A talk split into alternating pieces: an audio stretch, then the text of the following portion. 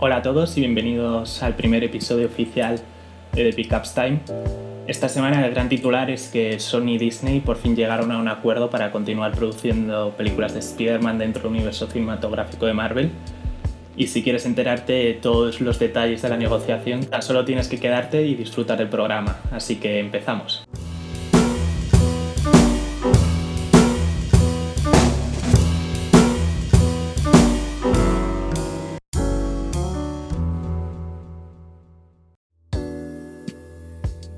Durante el verano se supo que Disney, la matriz de Marvel, no consiguió llegar a un acuerdo con Sony, la compañía que actualmente sostiene los derechos de Spider-Man, para llegar a un nuevo acuerdo de financiación. Sin embargo, el jueves por la noche de la semana pasada, el jefe de Sony Pictures, Todd Roman, junto con Kevin Feige, presidente de Marvel, y los copresidentes de Disney, Alan Horn y Alan Bergman, llegaron a un acuerdo para que el hombre araña continuara eh, apareciendo en películas del universo de Marvel. En concreto, este nuevo acuerdo suponía que la producción correría a cargo de Kevin Feige y su equipo de Marvel y a cambio Disney recibiría un 25% de los ingresos netos de la película en taquilla. Como parte del acuerdo también se acordó que Spider-Man aparecería en una nueva película de los estudios de Marvel. Si recordamos, hasta entonces la negociación que tenían es que Disney únicamente se quedaba con un 5% de los ingresos de las películas. Y los desacuerdos que hubo en verano es porque ellos llegaron a exigir un 50-50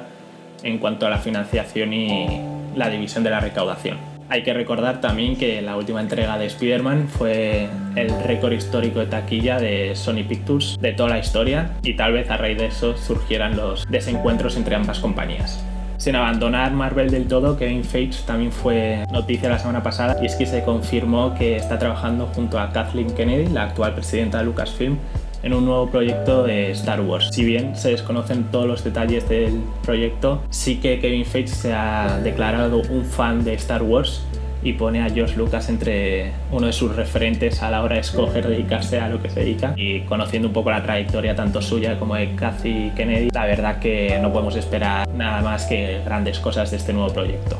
Continuando con grandes titulares de los principales players del mundo del entretenimiento, Apple acaba de confirmar que todas sus películas se estrenarán brevemente en salas antes de pasar a Apple TV Plus. Entre los títulos ya confirmados para su estreno están Hala, el documental de Elephant Queen y The Banker, una película protagonizada por Samuel L. Jackson. Hablando de Apple, Disney y de sus futuras plataformas que lanzarán este año o el próximo, me gustaría compartir con vosotros un artículo que me envió un compañero del máster en el que se debate acerca de cómo estas nuevas plataformas se enfrentarán a la directiva europea que obliga a estas compañías a reservar un 30% su catálogo a obras europeas. Si bien todavía se desconoce si esto obliga a que el 30% sean de obras nacionales en cada uno de los países que de obras europeas en su conjunto. Es verdad que frente a otras compañías como Amazon o Netflix que sí pueden llegar a lograr cumplir este objetivo, se desconoce cómo y cuáles son los planes de Apple y Disney para cumplir con ello. Así que os dejo un enlace en la descripción del vídeo en YouTube y os lo dejaré también en mi cuenta de Twitter de Pickups Time para que podáis echarle un vistazo y, ver qué opináis al respecto. En relación a lo anterior, Amazon confirmó la semana pasada que es el mayor proveedor de películas europeas fuera de Europa. Y es que el 14% de los títulos de esta plataforma son películas europeas que representan un total de 3.281 películas frente a las que podría tener Netflix, que son tan solo 1.816. Y ya cerrando un poco la actualidad europea, avisaros de que las convocatorias a las ayudas de Creative Media ya se han abierto. Y para todos aquellos que tengáis un proyecto de largometraje o de videojuegos, etcétera, que puedan aplicar alguna de estas ayudas, os dejaré el link también en la descripción del vídeo para que podáis acceder a ellos y encontrar toda la información para saber cómo solicitarlas. En cuanto a actualidad nacional, me gustaría hacer un repaso a los titulares que se dieron en la pasada 67 edición del Festival San Sebastián, que concluyó la semana pasada. Y la gran noticia fue que Telefónica y A3 Media anunciaron la joint venture que van a crear ambas compañías con la intención de producir contenido original, tanto para sus propias plataformas como para terceros, y así competir contra otras compañías como podrían ser Netflix. Por su parte, Netflix eh, confirmó su intención de apostar por nuevo talento y nuevos formatos, no solo en España, sino también en Latinoamérica y en Europa Y por último, Warner Bros. se hizo con los derechos internacionales del verano que vivimos, la película producida por A3 Media, Bamboo y La Claqueta. Y desde aquí darle la enhorabuena a todo el equipo involucrado y sobre todo mucha suerte en el futuro recorrido internacional de la película. Para los productores, directores y guionistas que me estén escuchando, también me gustaría anunciaros que la ECAM ya ha abierto la convocatoria a su tercera edición de la incubadora. Es un programa de desarrollo largometrajes en el que habrá distintos workshops y talleres con algunas de las figuras más importantes de la industria y en el que se acabarán financiando cinco proyectos de largometraje con proyección internacional. Así que os animo a todos a apuntaros, os dejaré el link tanto en la descripción del vídeo de YouTube, así que corred a registraros y mucha suerte. Otra muy buena noticia es que el Ministerio de Educación, Cultura y Deporte compartió un informe que muestra que la asistencia al cine ha subido y es que un 57,8% de la población investigada fue por lo menos una vez al cine el año anterior, lo que supone 3,8 puntos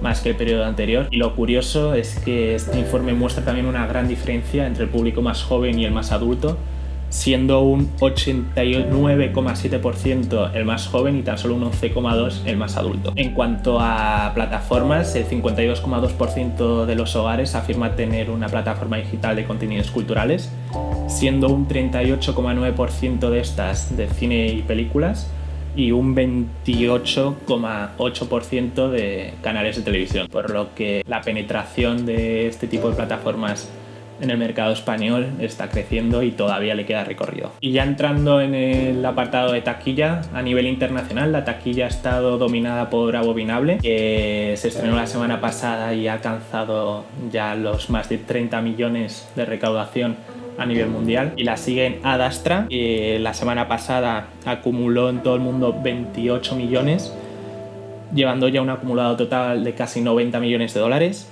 Y por último está Downton Abbey, que el fin de semana pasado recaudó 24,5 millones y ya tiene un acumulado de más de 107 millones de dólares. En cuanto a los estrenos de cara a la semana que viene, el más esperado es el Joker y os dejaré también en la descripción del vídeo y en Twitter unos enlaces a Taquibox y Taquilla España en el que hacen unas predicciones de recaudación en el estreno tanto a nivel nacional como internacional, en el que se estima aproximadamente que a nivel internacional supere los 80 millones y que a nivel nacional sobrepase los 3 millones. Os dejo los enlaces. De todas formas, la semana que viene comentaremos si realmente cumplió estas expectativas o no. La taquilla nacional nos trajo dos grandes titulares. Por un lado, El Rey León se colocó como la quinta película más taquillera de la historia en España, superando a ocho apellidos catalanes. Y es que con 11 semanas de recorrido ya ha recaudado más de 35,5 millones de euros, que supone algo más de 6 millones de espectadores.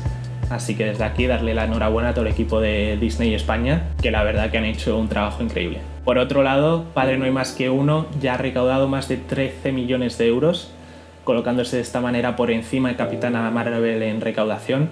Y de nuevo darle la enhorabuena a todo el equipo de Sony España también por el increíble trabajo que han hecho con esta película. En cuanto a la taquilla, eh, estuvo dominada por Mientras dure la guerra, la nueva película de Amenábar, que se estrenó con uno, cerca de 1,2 millones de euros la siguió Adastra, que recaudó 80.000 euros y lleva un acumulado de 3,41.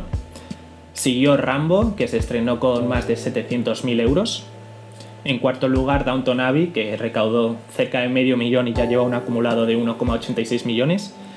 Y por último, It capítulo 2, que recaudó algo más de 400.000 y ya lleva un acumulado de 8.150.000. Para terminar con la taquilla, dejaros como curiosidad un tuit que compartió Jaume, uno de los fundadores de Filming, en el que compara el número de espectadores que acudieron el viernes al estreno mientras dure la guerra, junto con el total de espectadores de otras películas del cineasta. Y como podemos ver, si bien el viernes pasado, mientras dure la guerra, eh, se colocó en el top de la taquilla con 43.000 espectadores el viernes, otras películas del cineasta superaron los 300.000, 400.000 o incluso 800.000 espectadores tan solo en el primer fin de semana, como fue el caso de ahora. Y antes de terminar el vídeo, os quiero animar una vez más a pasaros por mi Twitter, arroba de Pickupstime, porque compartí esta semana un artículo de Bob Iger, el CEO de Disney, en el que a través de su LinkedIn compartía cómo fue proceso de negociación con George Lucas para la adquisición de Lucasfilm. La verdad que me pareció una lectura súper interesante, forma parte de un libro que ha escrito él acerca de sus 15 años al frente de la compañía y os dejaré una encuesta para que votéis si queréis que dedique un vídeo enteramente a cómo fue todo este proceso Así que no dudéis en pasaros y votad si os apetece o no. Y si muchos queréis que lo haga, pues me animaré a hacerlo. Por esta semana esto ha sido todo. Gracias por escucharme. Espero que os hayáis enterado de algo que todavía no os habéis enterado, que ese es el objetivo del canal. Y nada, os espero la semana que viene con la actualidad de la próxima semana. Muchas gracias otra vez y hasta luego.